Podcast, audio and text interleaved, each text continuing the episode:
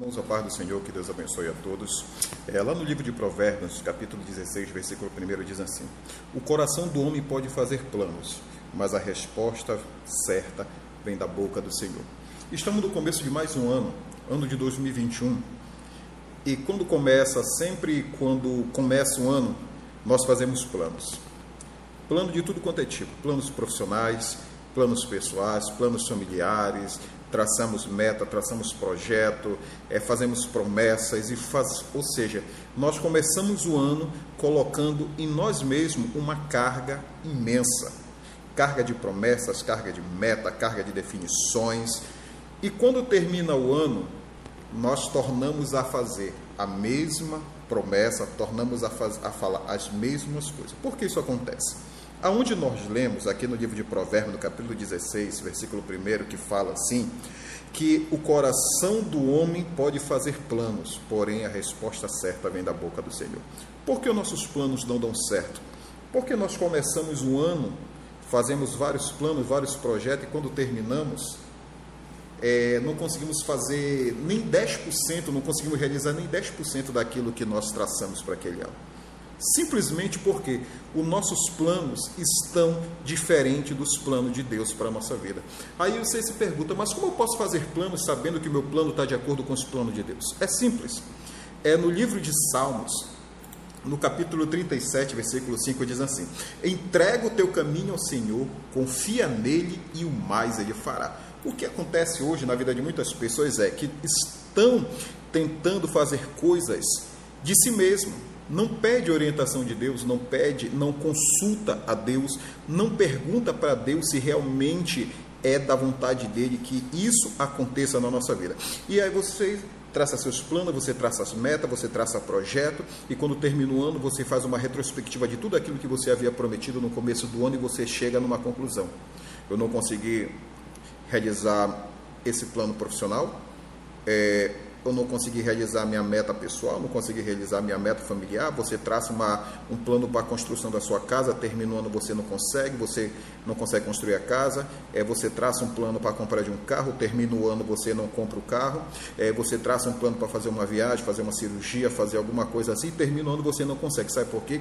Porque os nossos planos nem sempre estão tá de acordo com os critérios de Deus na nossa vida. Jesus mesmo falou da seguinte maneira: Pedi e não recebeis, porque pedis mal para gastar em vossos deleites. Ou seja, muito de nossos planos não são concretizados, não são permitidos por Deus a ser realizados na nossa vida, porque não estão de acordo com os critérios de Deus na minha vida. Primeiramente, como diz no Salmo 37, verso 5, entrega o teu caminho ao Senhor. Eu preciso entregar. O que é entregar o caminho? Entregar a rua que eu vou andar? Não. É entregar a tua vida, entregar o caminho da tua vida nas mãos do Senhor, dizendo, Senhor, em 2021 a minha vida está nas suas mãos. Que o Senhor faça na minha vida de acordo com a tua vontade. Isso é entregar o seu caminho nas mãos do Senhor.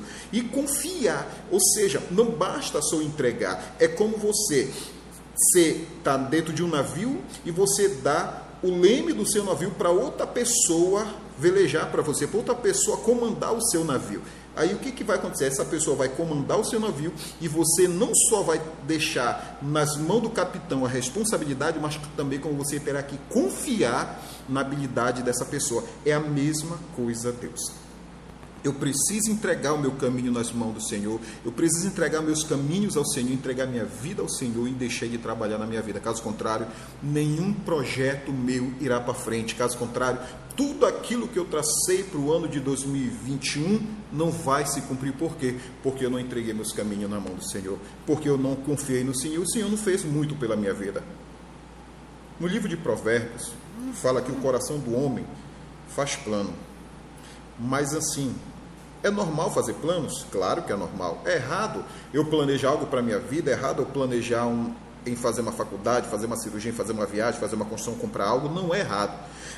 O erro está em que nem sempre aquilo que planejamos ou traçamos está de acordo com aquilo que Deus quer para a minha vida.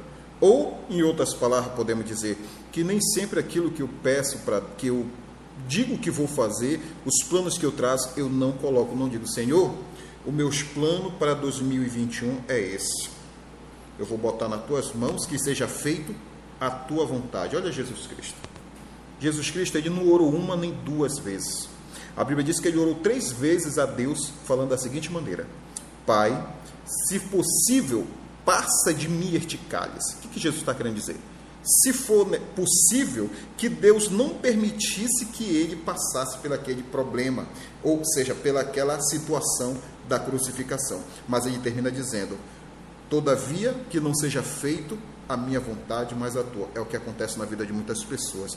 Nós não pedimos para Deus fazer a vontade dele na nossa vida. Aí vai terminar, começa um ano de um jeito e o ano termina de outro. Por quê? Porque eu não entreguei meus caminhos na mão do Senhor, porque os desejos do meu coração não foi entregue para Deus e Deus não pôde me abençoar. Por quê? Porque simplesmente eu não deixei Deus me abençoar. Deus está pronto. Deus quer me abençoar. Deus quer fazer milagres na minha vida mas primeiro eu preciso querer o milagre. Não basta, não basta só acreditar em Deus. Eu preciso querer a mudança na minha vida. Eu preciso querer que o milagre seja feito na minha vida.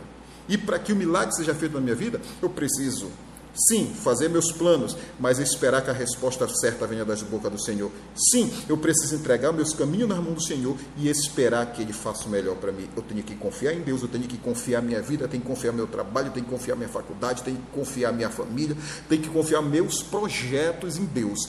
E você vai ver, quando você passar a confiar em Deus, quando você passar a confiar todos os seus projetos a Deus, você vai ver que tudo será diferente na sua vida. Amém? Que Deus abençoe, que Deus nos dê um ótimo ano de 2021, que esse ano de 2021 nos traga nova esperança, nos traga novas perspectivas de vida, uma mudança de vida, porque essa é a promessa de Deus. Que Deus abençoe em nome de Jesus. Olá, meus irmãos, a paz do Senhor. Estamos aqui nós mais uma vez para trazer uma palavra de reflexão para a sua vida. Lá no livro de 1 Tessalonicenses, capítulo 5, versículo 18, olha o que fala a palavra de Deus. Em tudo dai graça, porque esta é a vontade de Deus em Cristo Jesus para convosco. É, nós reclamamos de muitas coisas. Dificilmente uma pessoa está satisfeita com aquilo que ela tem, principalmente com aquilo que ela faz. Às vezes nós reclamamos se que a roupa está feia, às vezes nós reclamamos que está exagerado demais, às vezes nós reclamamos de um tempero da comida, às vezes reclamamos é, de uma roupa que não foi bem passada, às vezes nós reclamamos de uma poeira, de uma sujeira, o irmão cantou indo de uma desafinada, nós reclamamos, o pastor deu uma mensagem mais dura ali que você não gostou, você reclama, é, acontece alguma coisa, você reclama, se está fazendo muito calor, você reclama, se está fazendo muitos, é, se está caindo chuva, você reclama. Ou seja, tudo nós encontramos uma dificuldade. Sabe por que nós fazemos isso? Porque nós aprendemos a fazer, a, a dar graças apenas naquilo que nos convém. Se as coisas estão tudo bem, glória a Deus. Quando as coisas começam a ir ruim, a gente se atribula. Quando a gente tem o que comer em casa, uma comida bonita, gostosa, graças a Deus. Mas quando tem uma comida simples, a gente se chateia. Quando a gente tem um sapato bom, uma roupa boa, a gente fica feliz e dá graças a Deus. Mas quando a gente não tem uma roupa boa, não tem um sapato bom, muitos ficam com raiva, ficam tristes, ficam chateados, reclamam com um, reclamam com o outro. A Bíblia, ela fala em tudo dai graça, porque esta é a vontade de Deus em Cristo Jesus para convosco. Olha o que a Bíblia fala sobre em tudo dai graça. Nós temos que ser grato a Deus desde o momento que nós acordamos até o momento que nós deitamos na nossa cama para dormir. É, pense comigo. Você sai para trabalhar de manhã 5, 6 horas, não sei. Volta 7, 8 horas da noite. Bora dizer assim que você volte 8 horas da noite para sua casa. Você passou o dia trabalhando. Pode não ter trazido um centavo para casa. Mas pense, analise comigo. Quantos acidentes você foi livrado por Deus?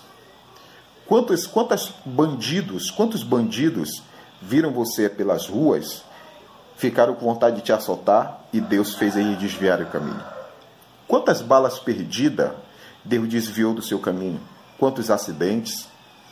Quantos problemas durante o dia em que você trabalhou, mesmo se esquecendo que foi Deus quem te deu esse dia?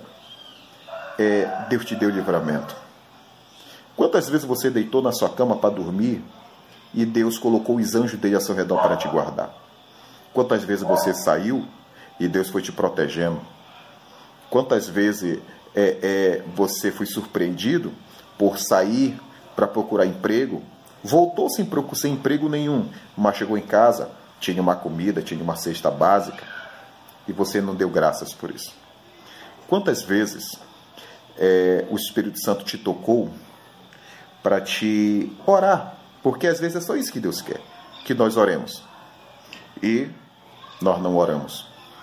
Quantas vezes nós fomos, é, recebemos livramento de morte, livramento grande, e nós não demos graças a isso. Por quê?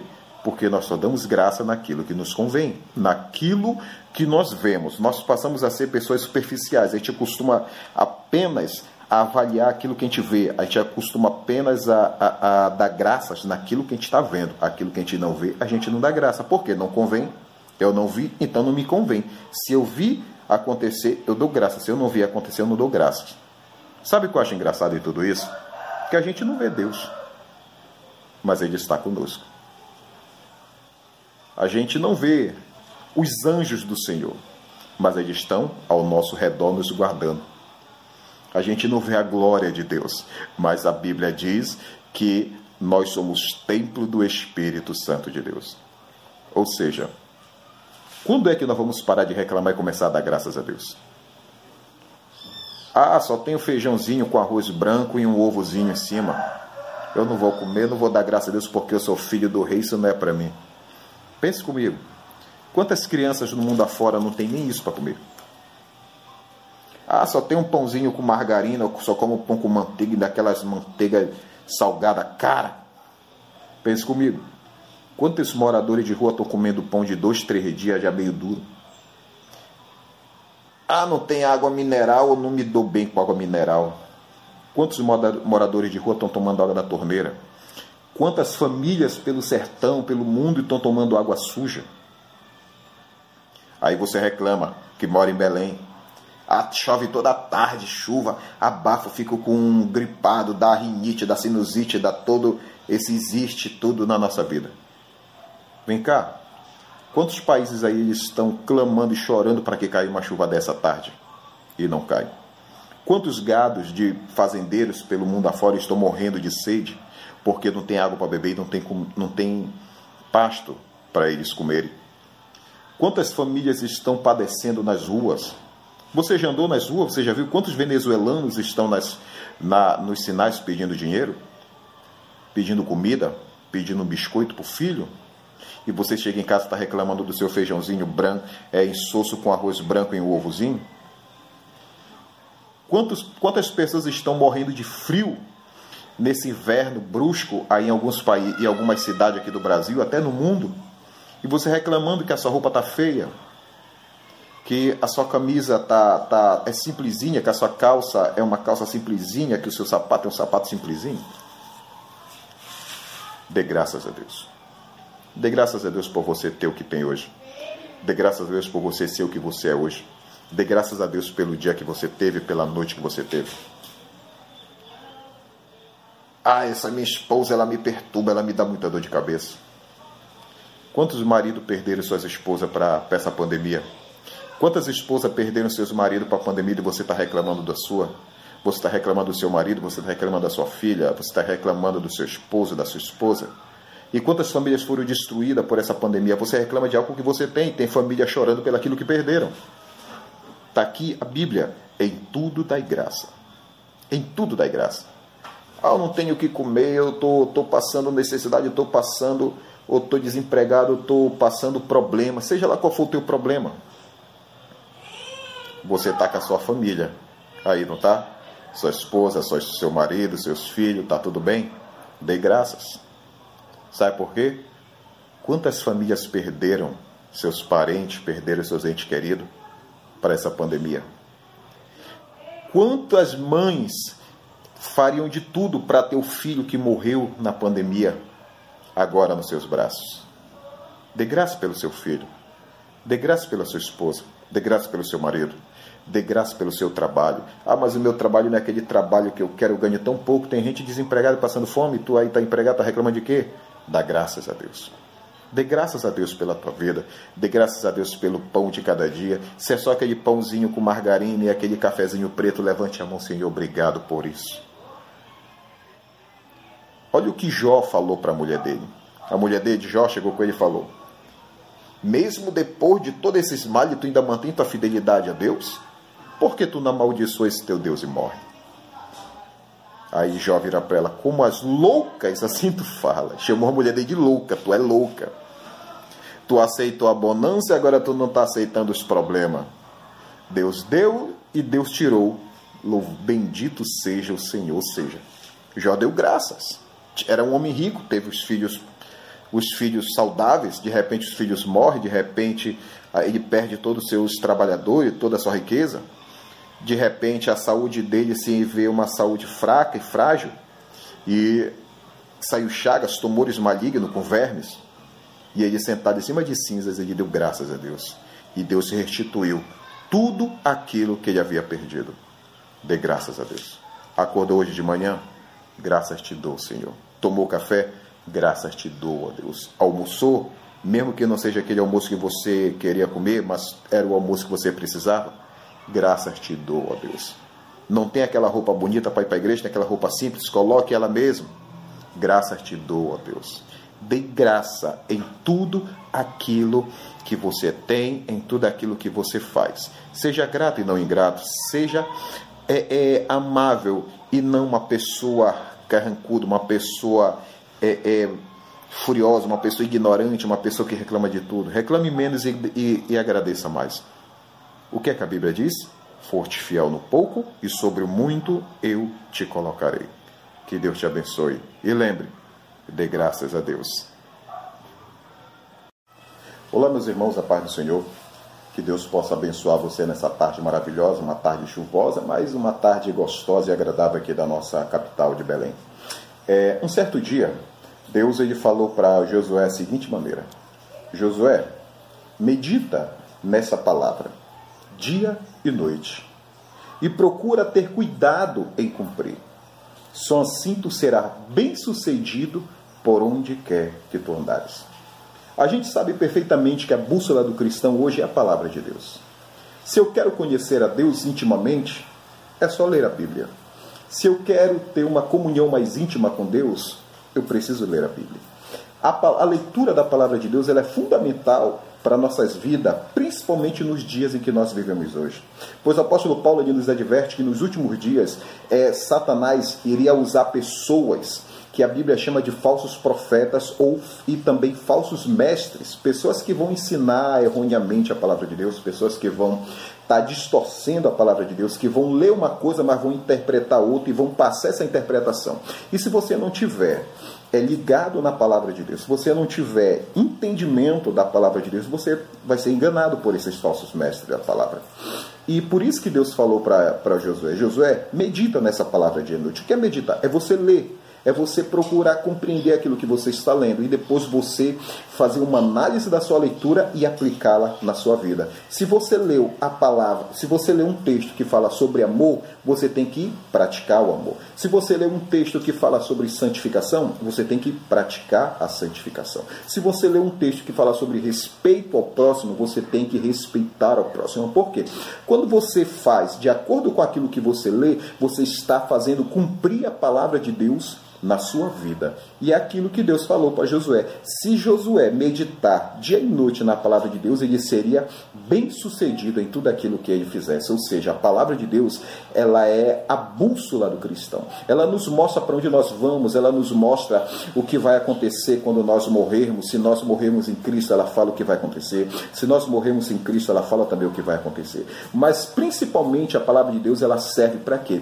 Para você se orientar no mundo em que nós estamos vivendo hoje. Estamos vivendo um mundo de calamidade, um mundo de caos.